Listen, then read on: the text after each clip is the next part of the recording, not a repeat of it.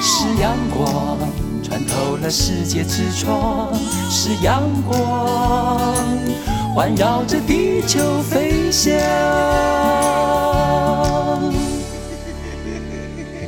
呢度係中央廣播電台台灣之音。你而家所收聽嘅呢，就係廣東話節目專題報導，我係節目主持人心儀。喺今日嘅節目當中呢，我哋好榮幸係訪問得到嚟台灣旅遊嘅香港資深傳媒陶傑。陶老師你好，係，hello，係，咁啊，我知道你喺台灣呢，其實都係誒好熟悉嘅。咁我見到你嘅一啲文章都講到你二十幾年前就嚟過台灣嘅咯噃。係啊，嚟呢度旅遊啊，係嘛，參觀啊，呢度係一個都好得意同埋咧，好文化資源好豐富嘅地方。係，咁你覺得台灣變化有幾多呢？台灣嘅變化呢，就係、首先喺飲食消費嗰度呢，台北呢大城市呢，佢係誒呢十幾二十年啊，係參照咗日本啊、歐洲啊、嚇呢啲人民啊、文化方面嘅設計啊、風格啊等等呢，就變咗上一代嘅嗰啲咩黃大媽。豆腐煲啊，誒、誒張師傅誒呢、個叫燒餅啊，嗰啲呢，即係以前國軍誒搬落嚟嗰啲喺街邊擺檔嗰啲就少咗。冇錯冇錯，誒、衞生環境就好咗。咁、啊嗯嗯嗯，但係呢，即係我都希望呢，誒、舊嘅嗰套同埋新嘅呢係可以並行，就唔係呢新嘅呢係趕住晒啲舊嘅，因為而家啲香港人都喺度懷念緊殖民地時代嗰啲大排檔 啊。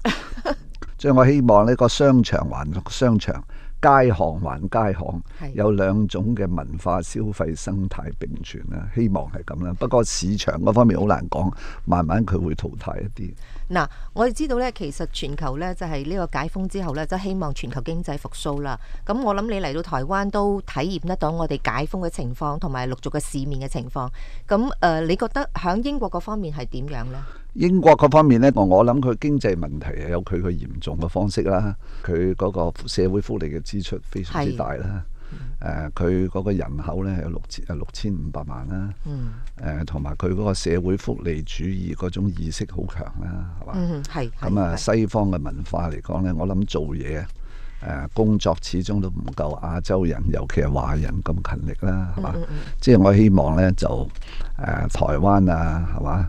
誒、全球嘅華人嗯啊，一定要喺呢個時候保持翻呢啲亞洲人嘅價值觀啦，係嗯嘛？啊，唔好受咁多西方呢啲咧極左嘅意識咁嘅影響，係嘛？你中意勤力做嘢呢，係做翻你自己嘅嘢。係，咁誒、呃其實你知道喺英國前一排咧有個碩士女生即係即係自殺嘅問題啦。咁我哋其實因為香港嘅情況變化，有好多人就係去到海外地方，包括英國係最多，台灣亦都有部分。咁美國、澳洲都有，加拿大亦都有，加拿大亦都延長咗佢嘅救生艇嘅時間。咁英國嘅情況，響香港人過去係咪真係咁難適應呢？呢個我兩年幾前已經講，我已經講過英國嘅社會文化啊環境，甚至英國氣候好多，可能係香港人一時難以適應。所以係我一早講過，即係你用 BNO 移民去英國呢係一個好重大嘅決定。嗯嗯，咁不過呢一件誒、呃自殺案亦唔係一個普遍嘅現象，嗯係呢十幾二十萬人裏邊嘅其中一宗，只係得一宗，嗯係咪啊？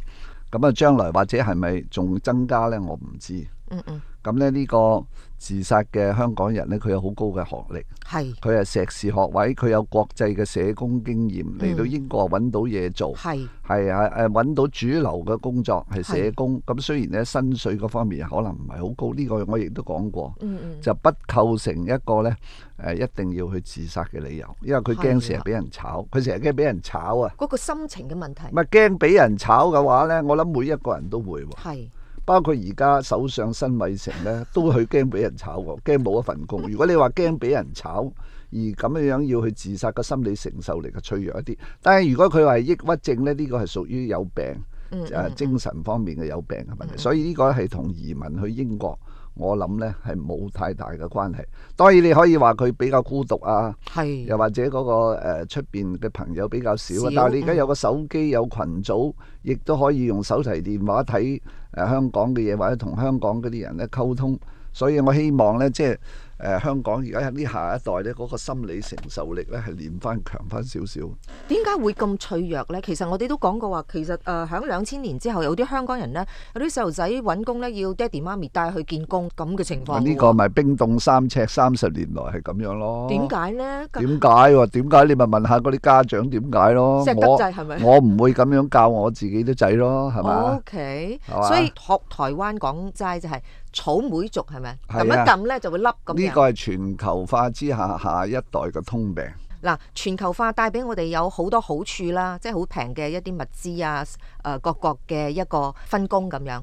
但係佢會帶俾我哋呢啲草莓族，帶俾我哋啲乜嘢嘅負面嘅一個影響呢？咪就係呢啲比較嬌生慣養啊，同埋自我中心啊，呢啲咁嘅意識啦，係嘛？係當然呢，我唔係話指嗰、個誒、呃呃自殺嘅嗰一位呢，嗰、個香港嘅移民係嘛？嗯嗯嗯，我係指呢而家嗰種呢，玩抖音啊，係長期 online 啊，係係嘛？呢啲永遠都係只顧自己感受啊。嗯嗯嗯，啊，以少數嚟講就覺得大晒啊！呢啲人啊，嗯啊嗰種叫做意識霸權啊，哦，咁呢啲係同父母教育同埋咧學校裏邊嘅嗰種、呃、有關嘅。啊因為而家呢個亦都唔係香港獨有嘅現象，我諗嗯係全世界台特別灣係都有西少方少開始嘅，崩嗯潰，台灣有少少就係因為民進黨呢幾年民主自由開放。嗯嗯就咧誒講叫反威權，嗯因為佢哋覺得以前係兩蔣時代戒嚴時期嗰種學校教育咧，可能有洗腦或者壓迫，嗯，咁所以佢而家咧係為咗反抗咧，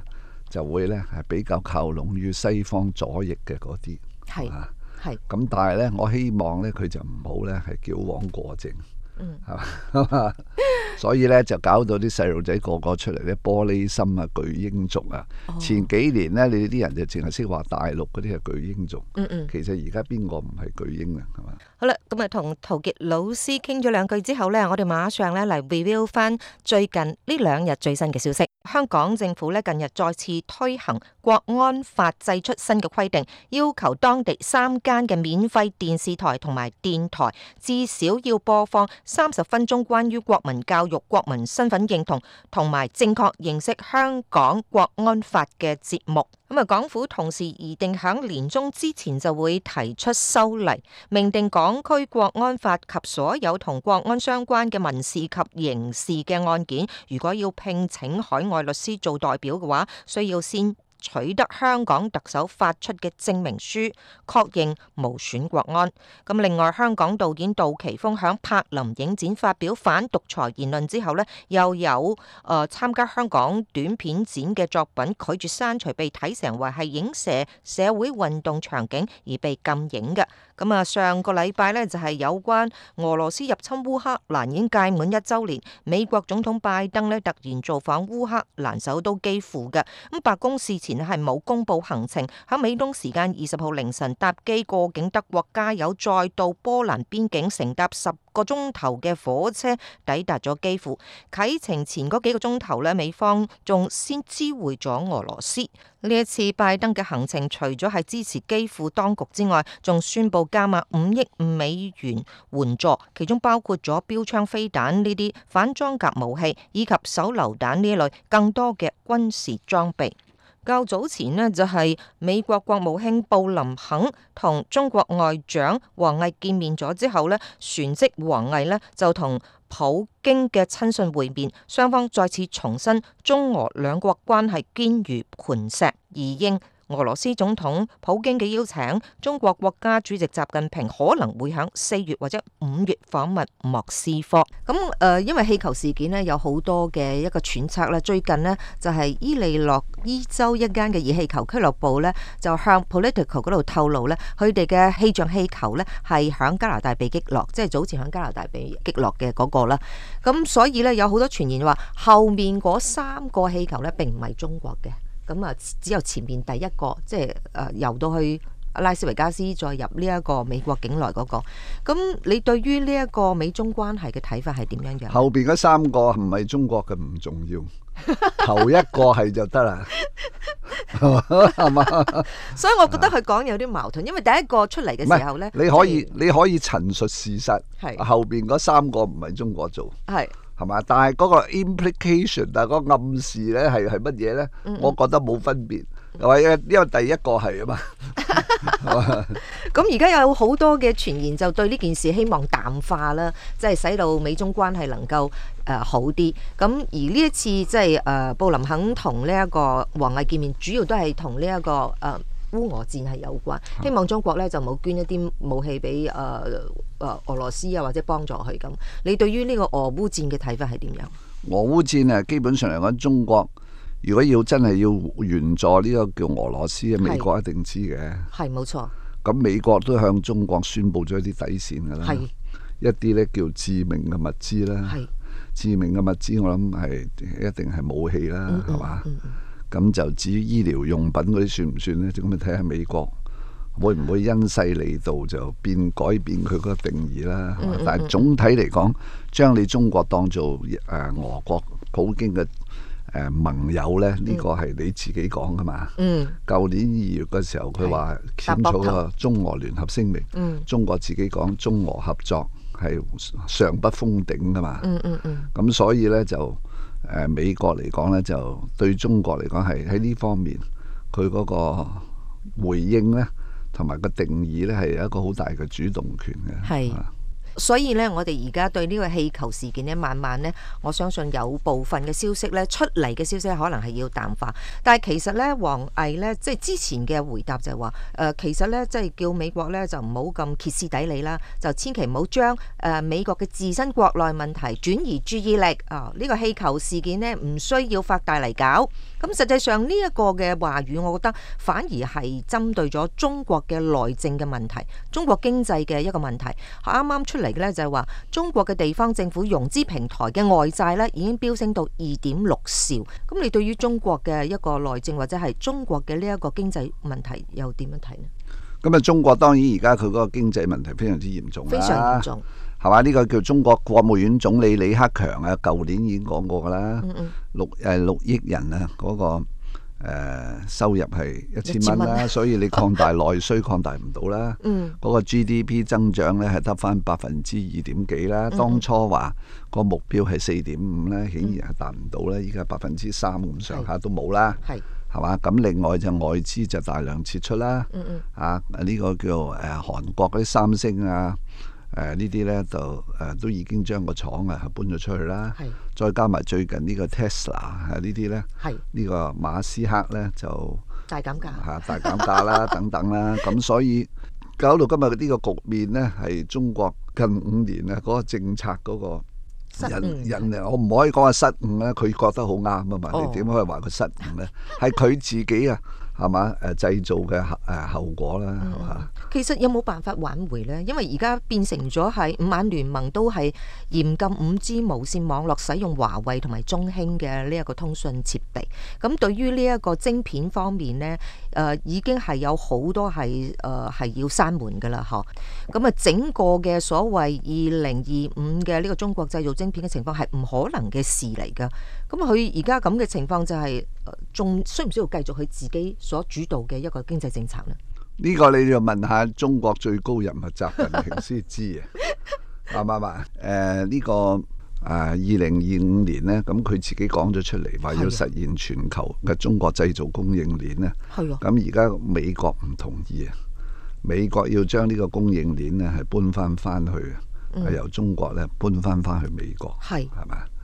係咁變咗呢，佢而家成個戰略誒嗰樣嘢呢，就俾美國呢係打亂咗。嗯咁但係呢，唔係美國主動嘅，係係中國自己主動嘅，嗯嗯嗯因為佢當初話要改變世界秩序啊，嗯嗯要構建人類命運共同 體啊，誒呢、個叫東升西降啊，嗯係咪、中國呢係要誒、呃一帶一路呢係要建構自己嘅話語權啊，嗯咁啊、對此咄咄逼人啊嘅誒、呃野心啊。嗯咁啊，美國當然要回應啦。咁佢、回應而家個結果咪咁咯，係嘛？係。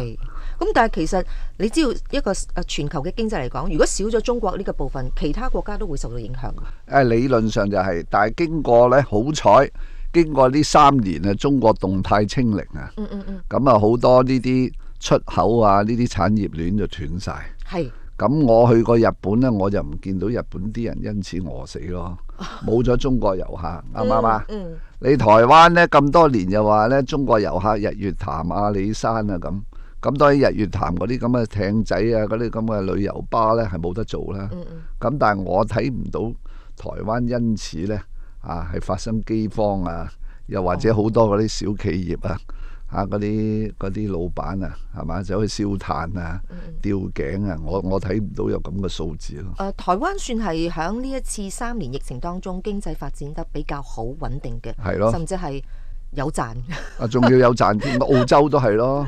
係咯， 所咁你以話唔買嗰啲炭，唔買嗰啲龍蝦，嚇嗯嗯佢、全部另外有晒市場咯。 係即係啱另唔外啱再啊開發一啲市場，但係對於我哋本身喺香港嚟呢，就有啲擔心香港嘅情況，因為始終香港都係我哋自己長大嘅地方。咁因為中國嘅經濟情況咁樣，香港嘅情況會唔會誒、呃有危險呢？你睇下李家超身為特首 係嘛？有說講香港啲故事啊，佢嗰個古仔點樣講咯，係咪？嗯嗯香港向來係一個熱錢養嘅城市，第一就係大陸嘅錢落嚟，係第二就係國際嘅錢入去。嗯嗯香港開埠以來，佢個宗主就唔係英國港督，而係錢。錢唔嚟，你香港就即死；係錢嚟，香港呢只艇就浮得住。嗯首先，你而家大陸反貪防腐已經截止咗大陸嗰啲錢咧落嚟。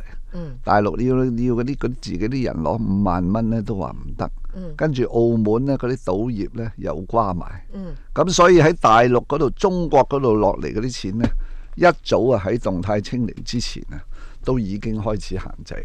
嗯再加埋動態清零、戰狼外交，外邊啲錢見到咧，你大陸閂門咧，當然咧亦都唔會透過香港呢個地方，會覺得有咩作用。嗯啊，所以香港呢個呢，誒、又再加埋港版國安法係啊，再加埋即將嚟緊誒二十三條條，我只能夠話恭喜佢咯。嗯我我哋有咩？我哋冇得講，講嚟做咩？嗯嗯啱唔啱啊？香港特區有啲人話齋中意你咪留喺度，唔中意咪走咯。各有各打算咯，係咪啊？係。但係而家整個嘅情況已經唔係咁理想，唔因為會已經切緊出切緊出香港。冇，特區政府唔係咁講噶嘛，佢話好好噶嘛，資金嚟緊啊，仲有好多嘢搞噶嘛，係嘛？啊啲資源啊有得派噶嘛，你愛國啊咩嘢一定你你確保咧係有錢攞到啊誒、搞啲誒、國民教育啊係嘛、文藝匯演啊係嘛呢啲梗有啲人得益嘅係咪先？係，咁但係佢本身嘅金融中心嘅體位就已經有少少，唔緊要啊，因為你面對大陸啊嘛，嗯嗯嗯，係咪啊？阿係，梁振英講噶嘛，要要加強內交啊嘛，係咪點你都冇噶啦？因為大陸已經喺海南啊，喺上海自己開叫外貿自由貿易區噶啦嘛，誒，但係佢金融體制係唔一樣嘅，嚇、即係外資唔見得會啊唔一入樣到啊去上海啊，或者係係誒啊南海，但係香港嗰個即係輪轉性或者靈活性呢，嗰個金融體制嘅制度係好啲嘅。不過香港自己有啲金融精英話取消港幣用人民幣啊嘛，係啊，而家有一個新嘅咁快一個啲啦，係嘛？唔好拖啊，唔好等啊，係嘛？係啊，中資銀行咧最近銷售賭下聯匯唔脱歐呢個期權啊，咁有人賭佢唔脱歐，當然亦都有人賭佢係脱歐啦。係咩？ 係啊， 哦，好奇怪係嘛？咁有人賺錢嘅，一定係嘛？ 嚇！即係我都覺得好奇怪咯，咁樣嘅諗法，咁係咪真係為香港嘅經濟未來一個打算呢？香港脱唔脱歐呢，呢、個取決於美國同埋西方文明世界對於香港個終極嘅態度。嗯誒、你而家咁嘅表現啊，呢幾年你嗰個特區政府個所作所為，誒、片言隻語，已經呢係對西方發出一個好明確嘅訊息，就係你係真係中國嘅政治嘅一部分。啊，咁樣呢，呢、個係你自己揀嘅呢條路，你自己揀嘅呢，就你行埋落去，唔好退縮，同埋呢係達到你個目標就得。因為我唔知，因為你個最高主人習近平喺落喺度捉緊一盤好大嘅棋啊嘛，係啊據說我哋啲凡夫俗子唔明噶嘛，唔明嘅，咁我點評論呢？更加冇可能阻止你啦，係咪先？嗯，啱唔啱啊？係話慘喎，有啲人覺得慘啫，有啲人覺得好開心啊。梁振英咪覺得好開心咯。佢前海啊，一帶一路，佢話嗰度好多空間有運行啊嘛，係咪啊？仲有大灣區呢，係嘛？係啊，大灣區係另一個大家要傾嘅問題。咁不過今日嘅時間咧差唔多啦，唔該晒陶老多師謝，拜拜。多謝多謝。多謝陶傑老師接受我哋嘅訪問，我哋下個禮拜同一時間再見，拜拜。